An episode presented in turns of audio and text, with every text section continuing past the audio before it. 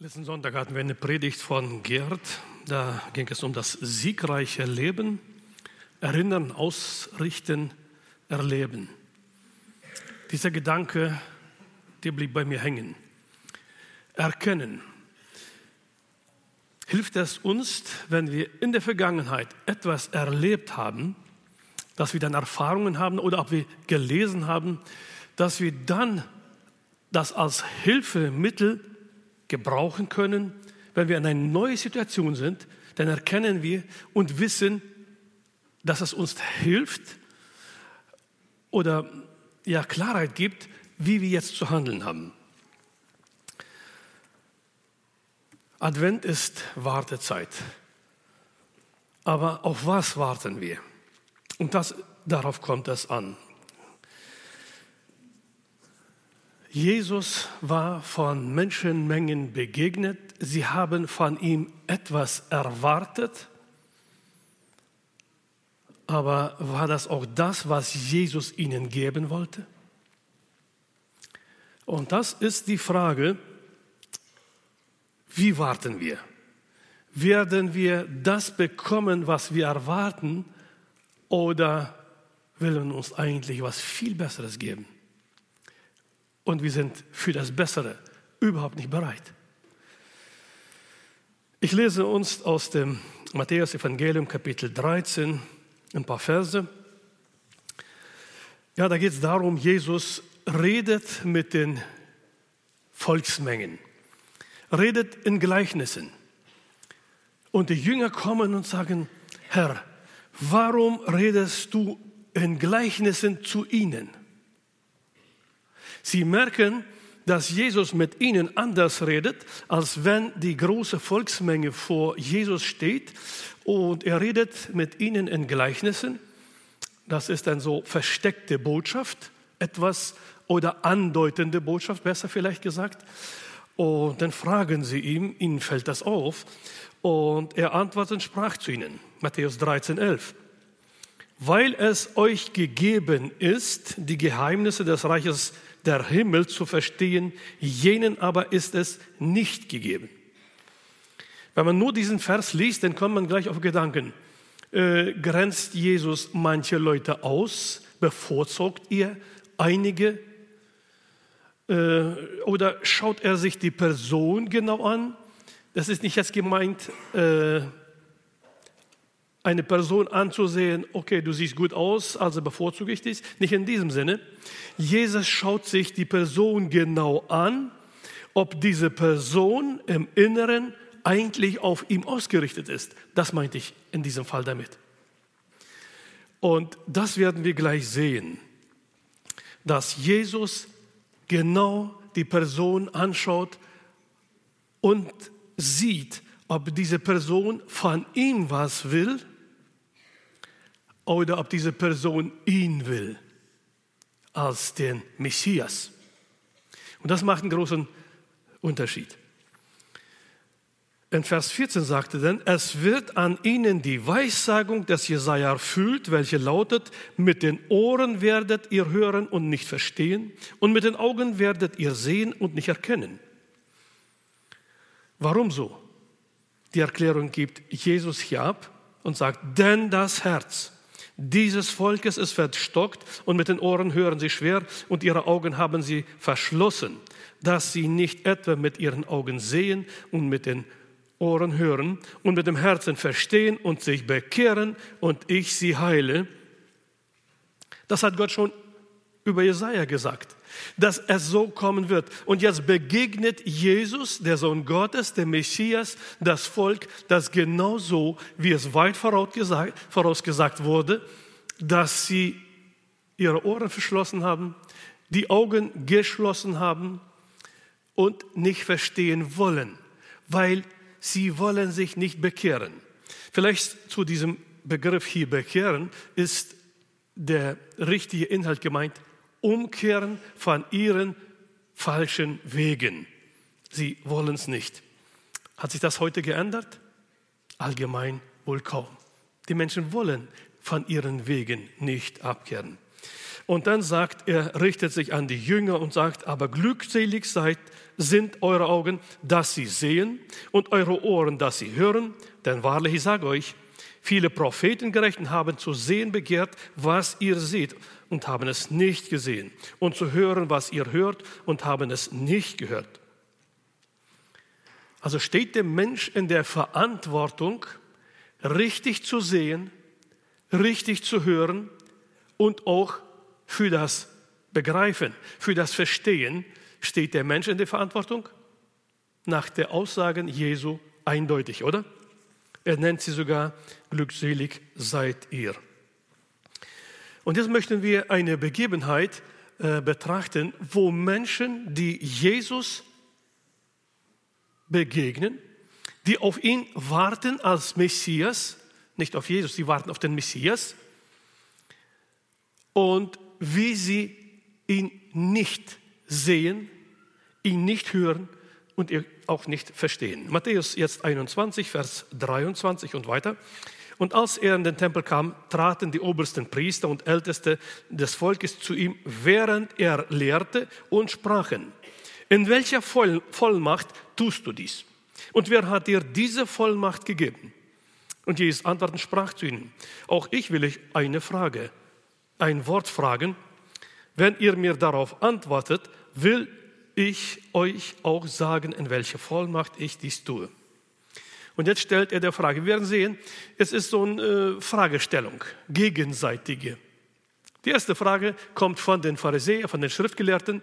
Sie, es scheint so, sie unterbrechen ihn, wo er lehrt, und unterbrechen und fragen, Moment mal, äh, wer hat dir diese Vollmacht gegeben, dass du hier so lehrst?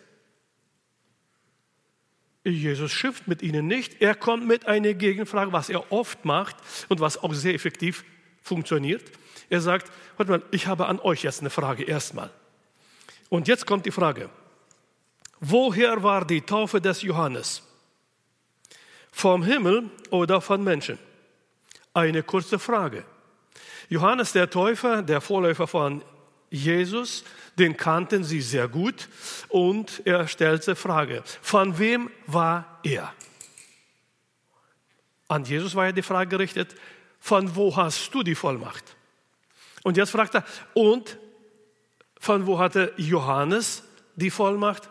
Woher war er? Vom Himmel oder von Menschen? Und jetzt schaut man, und sie sagen, da überlegten sie sich selbst und, und sprachen, wenn wir sagen vom Himmel, so wird er uns fragen, warum habt ihr ihn dann nicht geglaubt? Die sind ganz klug, ja? Sie wissen schon, was Jesus ihnen sagen wird, wenn sie eine Antwort geben.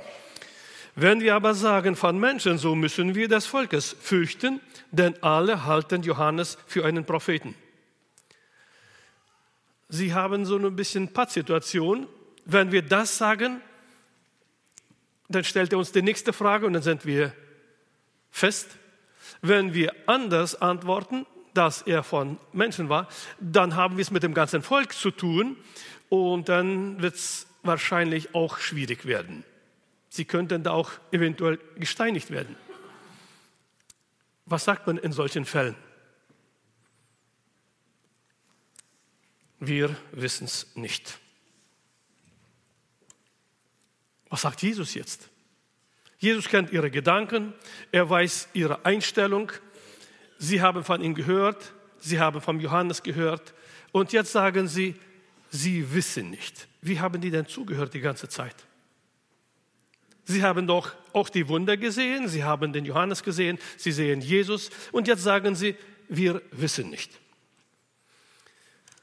Dann spricht Jesus, er gibt ihnen eine Antwort jetzt, nachdem sie die Frage beantwortet haben oder auch nicht, gibt Jesus ihnen jetzt seine Antwort. Er hat ja gesagt, wenn ihr mir eine Antwort gibt, dann will ich euch auch sagen. So sage ich euch auch nicht, in welcher Vollmacht ich dies tue.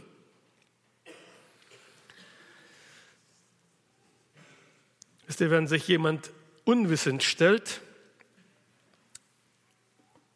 dann wird Jesus auch nichts antworten.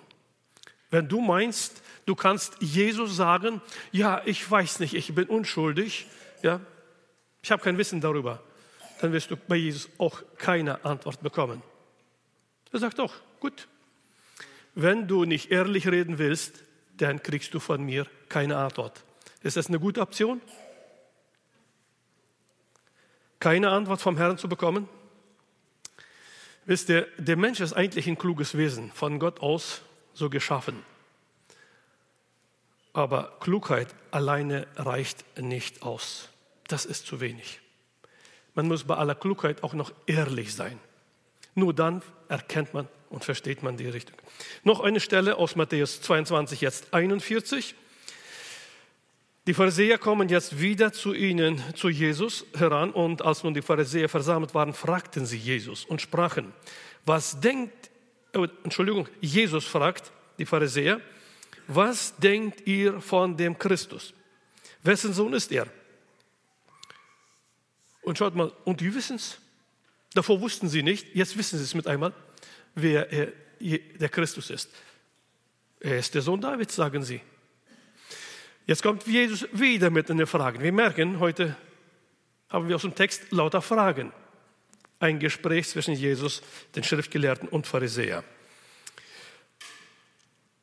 Sie antworten richtig, dass er der Sohn Davids ist, aber Jesus stellt ihnen jetzt eine Frage, die eigentlich etwas klären muss.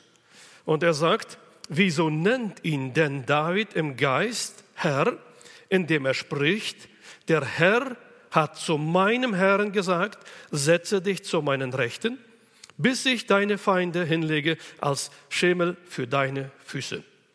Wenn also David ihn Herr nennt, wie kann er dann sein Sohn sein? War diese Frage zu schwer für die schriftgelehrten Pharisäer? Eigentlich nicht. Das war ihr Gebiet, das kannten sie. Sie haben ja mit der Schrift argumentiert immer. Und jetzt stellt Jesus ihnen eine Frage und sagt, ihr Schriftgelehrte, ihr Pharisäer, ihr kennt die Schrift. Und jetzt stelle ich euch eine Frage. Ihr habt gesagt, dass Christus der Sohn Davids ist. Aber er sagt hier, der Herr hat zu meinem Herrn gesagt, setze dich zu meinen Rechten. Er sagt, wer, welche zwei Herren sind das denn? Und wer ist der erste, wer ist der zweite Herr? Und er sagt dann weiter, wenn also David ihn Herr nennt, David nennt ihn Herr, den Christus. Und jetzt steht dieser Christus vor ihnen und sie erkennen ihn nicht. Merken wir, wie die zwei Texte jetzt zusammenpassen. Das war davor, das war in Kapitel 21, hat er ihnen darüber gesprochen. Und sie erkennen ihn nicht. Besser gesagt, sie anerkennen ihn nicht. Vielleicht ist das genauere äh, Beschreibung. Sie haben die Wunder gesehen, sie haben ganz viele Wunder gesehen und jetzt wollen sie ihn nicht anerkennen als diesen verheißenen Sohn Davids, den Christus, den Messias. Und dann steht nur noch, und niemand konnte ihm ein Wort erwidern. Auch getraut er sich von jenem Tag an niemand mehr, ihn zu fragen. Wisst ihr, Jesus kennt die äh, Gedanken der Menschen. Er kommt den Menschen den Pharisäer entgegen mit Fragen, wo sie noch einmal gründlich nachdenken könnten und könnten ihre Fehler revidieren. Sie könnten eigentlich eine richtige Stellung einnehmen, wenn sie denn auf die Frage Jesu äh, richtig geachtet hätten. Denn es hatten die erste Predigt gesagt, dass die Jünger von Jesus als Kleingläubige bezeichnet wurden. Aber die Pharisäer, kann man die äh, kleingläubig bezeichnen? Ungläubige. Die Kleingläubigen, für die hat Jesus viel Erkenntnis oder äh, Zeit und will ihnen helfen, hilft ihnen auch, aber für die Ungläubige, mutwillig Ungläubige, das muss man dazu auch sagen für die hat Jesus nicht viel Zeit. Im 23. Kapitel dieses äh, Buches Matthäus wird er ihnen das sagen. ist die, die Haltung oder unsere Haltung, diese Adventshaltung, die erwartende Haltung über das Kommen Jesu Christi, stimmt die überein, wie Jesus sein Kommen gezeichnet hat und uns vor, äh, nicht geschrieben hat, sondern äh, angedeutet hat, angekündigt hat. Wir kommen jetzt in der Offenbarung, Kapitel 3 erstmal und dann 22 gehen wir weiter. Offenbarung 3,11, er sagt, siehe, ich komme bald. Halte fest, was du hast, damit dir niemand deine Krone nehmen. Erstmal, Jesus hat zu der Zeit schon gesagt, ich komme bald. Und wenn wir auf das Kommen Jesu Christi warten, dann haben wir als erstes eine Aufgabe festhalten. Jetzt werden die Gläubige angesprochen. Nicht die Pharisäer noch Schriftgelehrte, sondern die Gläubige. Halte fest, was du hast. Und jetzt kann jeder von uns fragen, haben wir was? Woran sollen wir festhalten? Die Geschwister, einmal an unseren Erlöser Jesus Christus und festhalten an dem Glauben, der uns diesen Jesus Christus offenbart hat. Deshalb sagt er, halte fest, was du hast, damit, denn es könnte ja hier was passieren, damit dir niemand deine Krone nehme. Das ist ein ganzes Thema, also diese Verse, das ist ein großes Thema. Wir erwarten, äh, dass Jesus sein Versprechen einlöst, denn er hat uns gesagt, er wird uns eine Krone geben. Welche? Wofür? Das ist ein ganzes Thema.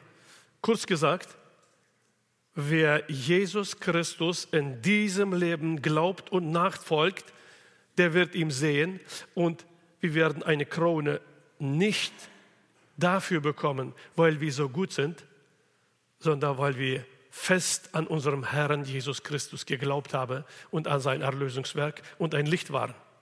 Dafür werden wir eine Krone bekommen. Das ist jetzt ganz kurz. Und Vers 12 sagte dann, wer überwindet, den will ich, jetzt horcht aufmerksam zu, wer überwindet, den will ich zu einer Säule im Tempel meines Gottes machen. Erstens, zu einer Säule im Tempel Gottes will er den machen, der überwindet. Und er wird nie mehr hinausgehen. Das heißt, der wird im Tempel seine Stelle haben. Das nächste, und ich will ihn den Namen meines Gottes schreiben. Ich will auf ihn den Namen meines Gottes schreiben und den Namen der Stadt meines Gottes, des neuen Jerusalem, das vom Himmel herabkommt, von meinem Gott aus und meinen neuen Namen. Also Gott hat einiges vor. Wisst ihr, wir haben manchmal so eine Aufschriften auf unseren Kleidern. Hier werden aber Aufschriften von Gott gegeben, die uns auszeichnen als die, die richtig gehört haben, die richtig zugesehen haben, die erkannt haben und die festgehalten haben bis ans Ende. Das ist eigentlich die Bedeutung der Adventszeit. Und er sagt, da wird er ein Stempel, er wird den Namen geben, Kronen werden wir bekommen und vieles mehr. Und darauf sagt er dann, Wer ein Ohr hat, der höre, was der Geist den Gemeinden sagt. Den Rest werde ich in Kurzfassung machen. Offenbarung 22 ab 7 sagt er dann, siehe, ich komme bald. Glückselig, wer die Worte der Weissagung dieses Buches, Buches bewahrt. Und ab Vers 11, Offenbarung 22, sagt er, wer Unrecht tut, der tue Unrecht weiter. Und wer unrein ist, der verunreinige sich weiter. Äh, das ist so die Haltung, die die Pharisäer hatte. Für die klingt danach, für die gibt es keine Hoffnung mehr. Tut ihr Unrecht, wollt ihr nicht glauben, wollt ihr Jesus Christus nicht anerkennen, okay, macht weiter so. Haltet daran fest. Denn ihr habt ja eure Augen verschlossen, eure Ohren nicht mehr offen und Erkennung wollt ihr auch keine haben. Sagt er, macht weiter so. der Gerechte über weiter Übe weiter Gerechtigkeit und der Heilige heilige sich weiter. Und siehe, ich komme bald und mein Lohn mit mir, um einem jeden zu vergelten, was sein Werk sein wird. Also das sind sehr klare Worte. Jesus sagt, deine Haltung kannst du behalten. Es wird Folgen haben. Wer gerecht ist, soll noch mehr Gerechtigkeit üben und wer heilig ist, soll sich noch mehr heiligen. Denn er sagt, ich komme bald und mit mir kommt der Lohn, die Abrechnung. Wir arbeiten den ganzen Monat und am Ende schauen wir auf die Abrechnung und sagen, das war dafür, dass ich den ganzen Monat gearbeitet habe. Unser Leben, der Erlösung kriegen wir geschenkt. Dafür hat Jesus mit seinem Leben, mit seinem Blut bezahlt. Aber der Lohn, die Belohnung noch, in all unserer Schwachheit, wenn wir das Gute für den Herrn tun, seinen Namen hier verherrlichen, dann gibt es einen Lohn und er sagt, der Lohn kommt mit mir und er wird nach den Werken vergelten. Jetzt lasse ich einiges aus. Jesus sagt aber hier eines, ich bin der A, ich bin das A und der O und so weiter. Er will damit sagen, ich bin der, der die Vollmacht hat, jeden von euch zu beurteilen, zu belohnen, einzuladen, den Namensschrift zu geben, die Krone aufzusetzen. Ich bin's, Jesus Christus. Liebe Geschwister, erwarten wir diesen Jesus? Nicht wegen den Lohn, sondern weil er uns so liebt, weil er uns gerettet hat. Vers 16. Ich, Jesus, habe meinen Engel gesandt, um euch diese Dinge für die Gemeinden zu bezeugen. Ich bin die Wurzel und der Spross Davids, der leuchtende Morgenstern. Und der Geist und die Braut sprechen, komm. Der Geist und die Braut sprechen gemeinsam, komm. Und wer das hört, der spreche, komm. Und wem da dürstet, der komme. Und wer da will, der nehme das Wasser des Lebens umsonst.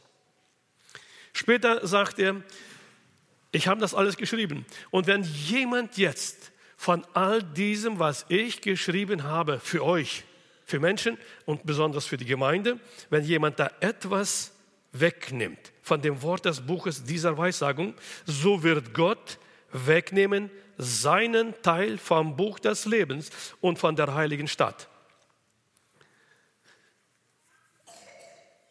Jesus meint es ernst. Er belohnt königlich. Aber er möchte auch, dass wir seine Worte ganz ernst nehmen. Und er sagt, wenn jemand etwas wegnimmt von dem, was ich bestimmt habe, den nehme ich weg, sein Teil vom Buch des Lebens. Das sind sehr ernste Worte. Liebe Geschwister, dies Ganze gehört zu dem Advent. Dies Ganze gehört dazu, wem erwarten wir und wie erwarten wir. Das ist wichtig. Und zum Schluss sagt er dann, Vers 20, er spricht, der dies bezeugt, ja, ich komme bald, Amen. Und was sagt dann der Geist und die Gemeinde? Ja, komme, Herr Jesus. Liebe Schwester, würden wir jetzt mit voller Überzeugung sagen, Herr Jesus, komme bald. Oder, oh Herr, ich habe noch so viele Pläne. So ganz passt es mir nicht. Deshalb lasst uns das verstehen. Ich lese noch den Vers. Euch ist gegeben, die Geheimnisse des Reiches des Himmels zu verstehen, jenen aber ist es nicht gegeben. Sie haben nicht gewollt. Liebe Schwester, wollen wir die Geheimnisse Jesu Christi verstehen? Wollen wir sein Reden verstehen? Dafür haben wir die Adventszeit, um uns zu erinnern, die Zeit ist nahe und wir brauchen manchmal eine Zeit der Stille, wo wir auf den uns fokussieren, konzentrieren, den wir einmal begegnen werden. Warten wir auf ihn. Ich denke, diese Worte, die wir in Offenbarung von Jesus persönlich hören. Ich habe einiges abgekürzt, lest euch den 22 Kapitel zu Hause durch.